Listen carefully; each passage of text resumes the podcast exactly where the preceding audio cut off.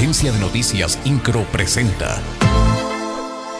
Resumen informativo. Una función de lucha libre gratuita con motivo del Día de Reyes se realizará este viernes 6 de enero en el Auditorio José María Arteaga a las 17 horas, misma que será organizada por el Instituto del Deporte y la Recreación del Estado de Querétaro, INDEREC, y el DIF estatal.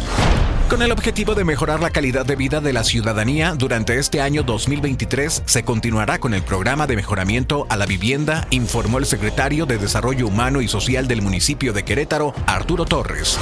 Luego de los hechos ocurridos contra ciudadanos vecinos de la colonia El Porvenir, el Comité Ejecutivo Estatal del Partido Acción Nacional en Querétaro respalda la decisión de la Administración Pública Municipal de la capital de no renovar la licencia de funcionamiento a la gasolinera ubicada en la avenida Felipe Así lo señaló la presidenta estatal del PAN, Leonor Mejía con el objetivo de apoyar a las personas en estado de vulnerabilidad, mujeres, niños, niñas y adolescentes, la directora del DIF municipal, Gabriela Valencia, informó que se continuará con el programa Médico Contigo, Comedor Comunitario y los centros BOTSI.